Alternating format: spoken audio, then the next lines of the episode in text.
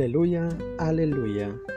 Hagámosle caso al Señor que nos dice, no endurezcan su corazón. Aleluya, aleluya. Evangelio del día. Evangelio según San Mateo. En aquel tiempo volvió Jesús a hablar en parábolas a los sumos sacerdotes y a los ancianos del pueblo, diciendo, El reino de los cielos es semejante a un rey, que preparó un banquete de bodas para su hijo. Mandó a sus criados que llamaran a los invitados, pero estos no quisieron ir. Envió de nuevo a otros criados que le dijeran, Tengo preparado el banquete, he hecho matar mi ternera y los otros animales gordos. Todo está listo, vengan a la boda. Pero los invitados no hicieron caso. Uno se fue a su campo, otro a su negocio, y los demás se le echaron encima a los criados, los insultaron y los mataron. Entonces el rey se llenó de cólera y mandó sus tropas que dieran muerte a aquellos asesinos y prendieron fuego a la ciudad. Luego les dijo a sus criados, la boda está preparada, pero los que habían sido invitados no fueron dignos. Salgan pues a los cruces de los caminos y conviden al banquete de bodas a todos los que se encuentran. Los criados salieron a los caminos y reunieron a todos los que encontraron, malos y buenos, y la sala del banquete se llenó de convidados. Cuando el rey entró a saludar a los convidados, vio entre ellos a un hombre que no iba vestido con traje de fiesta y preguntó, Amigo, ¿cómo has entrado aquí sin traje de fiesta? Aquel hombre se quedó callado. Entonces el rey dijo a los criados, Átenlo de pies y manos y arrójenlo fuera, y a las tinieblas, allí será el llanto y la desesperación porque muchos son los llamados, pero pocos los escogidos. Palabra del Señor.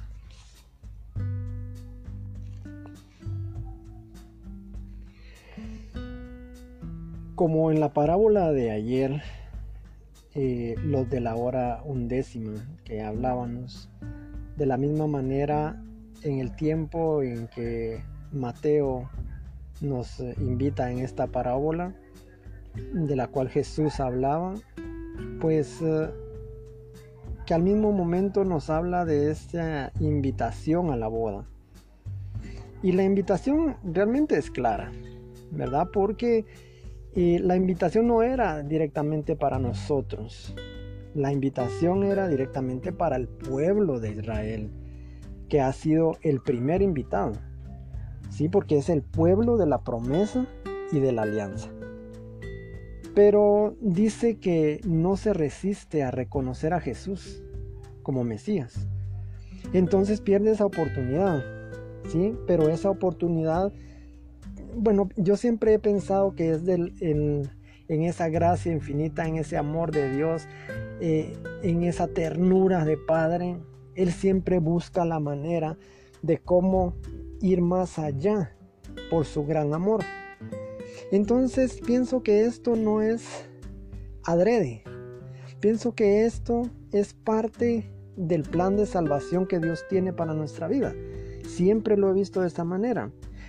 Porque si de alguna manera ha cegado y el pueblo de Israel ha de alguna manera eh, desaprovechado por así decirlo, o resistirse a reconocer a Jesús como Mesías, no es más sino para podernos dar la oportunidad a nosotros por un lapso de tiempo. Sí, recordemos que cuando hablamos de tiempo para el Señor, un día son como mil años y mil años como un día. Entonces esa puerta que se abre de oportunidad, esa puerta de misericordia para que todos aquellos que decimos podamos entrar en ese llamado, en ser pueblo, en ser adheridos, en ser injertados al pueblo de Dios, al pueblo de la promesa. Entonces para eso necesario que se abriera un vórtice, por decirlo así, que se abriera una puerta, que se abriera una oportunidad para que nosotros, no siendo pueblo, podamos ser pueblo. Entonces Dios invita en ese momento a otros al banquete que Él tiene preparado y que ese banquete es sin duda para el pueblo elegido. Pero esa oportunidad nos da acceso a ser invitados a ese gran banquete. ¿verdad? Y pero también, como en la actualidad, se van sumando a la iglesia personas como en ese tiempo, pueblos paganos, de igual manera en nuestros tiempos, personas que nunca han tenido una relación directa con el Señor. Y como lo decía al inicio, como en la parábola del día de ayer que tocábamos, los de la hora undécima, los últimos que ingresaron somos nosotros. Y sin embargo nos, nos está pagando de la misma manera y nos está ofreciendo lo mismo que le está ofreciendo y el pago que tiene para el pueblo elegido, para el pueblo de Israel. Pero la parábola tiene un apéndice sorprendente. El amo despacha y castiga a uno de los comensales que no ha venido con vestido de boda. Eso es lo que llama la atención.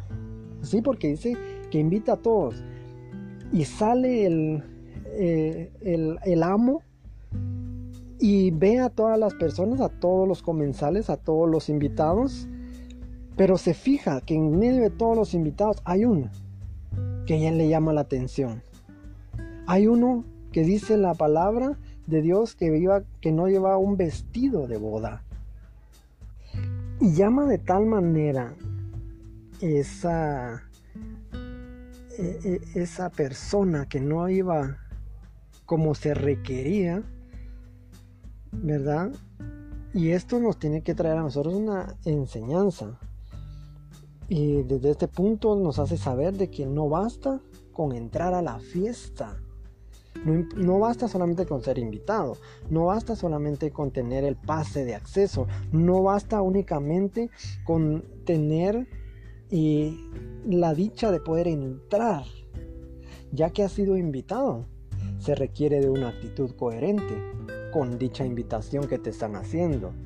No puedes ir como que no te importa, no puedes ir como algo eh, de, segunda, de, segundo valor, algo que no tiene el, valor o la importancia del caso.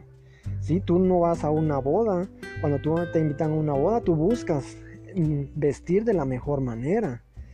Es más, muchas personas van y compran una prenda nueva para poderla llevar a una boda. Y eso que solo fueron invitados, ni siquiera son los festejados.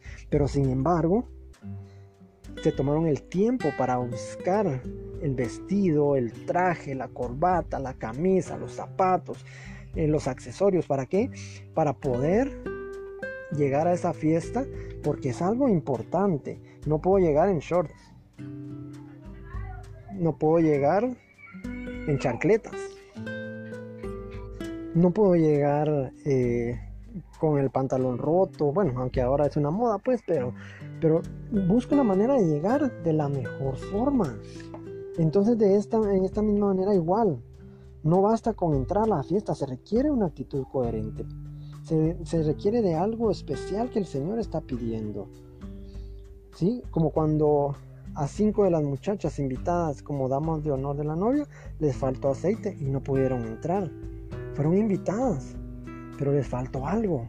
De la misma manera esta, en esta ocasión también el Señor nos hace saber algo. Fueron invitados, pero les faltó algo. El vestido, el revestirse de una manera especial para ese momento. Esta parábola nos sugiere una primera reflexión, la visión optimista que Jesús nos da de su reino. Nos hubiéramos atrevido nosotros a comparar a la iglesia como un banquete de bodas, como una fiesta? Yo creo que no. Estamos más, más acostumbrados, más preocupados por ser ortodoxos, por la renuncia y la, cruz eh, y el seguir al Señor. O sea, estamos, esa es nuestra, nuestra vista acerca del Evangelio y no está, no dista de la realidad, es parte de, pero también Jesús lo compara con la fiesta y la boda y el banquete. O sea, la, la boda de Dios con la humanidad, nosotros como la novia del Cordero y debemos de, entender nosotros también como católicos que nosotros somos la esposa, nosotros somos la novia, ¿sí? Nosotros somos la amada de, Dios, del Cordero. Nosotros somos los principales para esas bodas del Cordero, como iglesia, como cuerpo de Cristo. Y no solamente pensar de una manera tal vez inconsciente que somos parte de, pero no nos estamos comportando ni trabajando para ser la esposa de aquel que vino a darse la vida por nosotros. Aunque muchos no, no acepten la invitación, llenos de sí mismo o bloqueados por las preocupaciones de este mundo, que es lo que muchas veces impide a muchos poder llegar a poder gozar de esa invitación, de esa fiesta, de esa vida en Cristo, de ese caminar en el Señor, que es una fiesta acá en la tierra, que es una boda acá en la tierra, que es un enamoramiento, es una preparación para ese día maravilloso, que es la boda con nuestro amado. Por eso debemos de pedirle a Dios que nos ceda en su programa de fiesta, y que invite a otros también. La boda está preparada, mi querido hermano. Y debemos de, invitar a otros a que sean parte de esa boda. El cristianismo es ante todo vida, amor y fiesta. ¿Sí? Y no me malinterpretes cuando te digo de fiesta, ah, bueno, entonces hagamos lo que queramos. No, no, no es que en medio de la dificultad, yo no me aparto de que tenemos dificultades, de que en el mundo tendremos aflicción, el mismo Señor nos lo dijo, pero en medio de todo eso podemos vivir con esa, esas ganas de vivir, con ese amor y con esa fiesta día a día, porque seas lo que sea, pase lo que pase, estamos tomados de la mano del Señor. Y además tenemos el signo central que Jesús pensó para la Eucaristía no fue el ayuno, sino el beber y el comer. Debemos de ayunar, no digo que no debemos de ayunar, pero el centro de la idea de Dios era comer y beber su palabra, comer y beber su cuerpo, su sangre. Tenemos la Eucaristía, tenemos ese beber esa agua, ¿sí? La, la, no la bebida normal de ese entonces, sino que ahora es una fiesta en donde podemos tomar este vino nuevo de la vida, ese vino nuevo del Espíritu, ese vino nuevo en nuestro caminar que nos alienta a seguir adelante con la visión, con la alegría de ese momento tan maravilloso que es estar en esa boda con el Señor. También podemos recoger el aviso de Jesús sobre los vestidos que se necesitan para esta fiesta. No basta entrar solamente a la iglesia, no basta pertenecer a una iglesia, no, no basta solo pertenecer a una familia cristiana o a una comunidad religiosa o ir todos los días a misa, o ir, a, ir todos los días a mi comunidad, o estar eh, de alguna manera eh, diciendo que, que, soy católico, que, que soy devoto, que, en fin, tantas cosas externas que al final nos hace olvidar lo verdaderamente importante que es lo interno. ¿Sí? Porque acá cuando esta persona que habla acerca de esa persona que no llevaba ese vestido de boda, habla de aquellos católicos nominales, aquellas personas que no se han comprometido, aquellas personas que no han aceptado como como centro de su vida a nuestro Señor Jesucristo. Aquellas personas que de alguna manera únicamente viven su catolicismo totalmente divorciado de su vida diaria y viven de una manera y solamente en la iglesia se comportan con una máscara, con una apariencia de santidad, ¿sí? O de religiosidad. A ese tipo de personas son las que no han aceptado verdaderamente al Señor en su corazón, que solamente se llaman católicos nominales, que solamente son los que eh, van pero sin ningún sentido a la Eucaristía, a sus grupos y no hay un cambio, no hay, un, no hay, no hay una transformación en cada uno de ellos. Ese vestido del cual debemos nosotros de revestirnos requiere una conversión y una actitud de fe coherente con la invitación que el Señor nos está haciendo. Pidamos pues que el Señor nos ayude a podernos revestir de justicia, a podernos revestir de su gloria, podernos revestir de su espíritu, de sus dones y poder tener esa conversión que se necesita, ese vestido que necesitamos para poder ser parte de esas bodas del Cordero. Padre de la gloria, bendito seas, oh mi Jesús, tu Hijo, que es el novio de tu boda de la humanidad con la iglesia. Líbranos de la locura de rechazar tu invitación con las ridículas excusas que puedo yo poner en algún momento. Te pedimos, Padre, que no basta, que reconocemos que no basta haber sido solamente invitados, se necesita venir con un traje de fiesta. ¿Y cuál es ese traje? La vida de gracia santificante.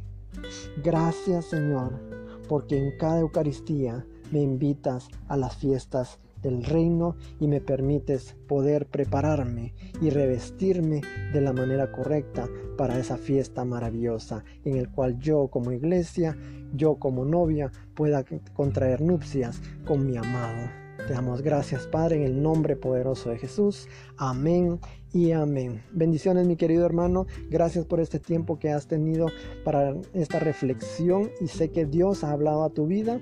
Que Dios te bendiga, que tengas un feliz día y recuerda, Dios es bueno todo el tiempo y todo el tiempo Dios es bueno. Bendiciones. Hasta una próxima.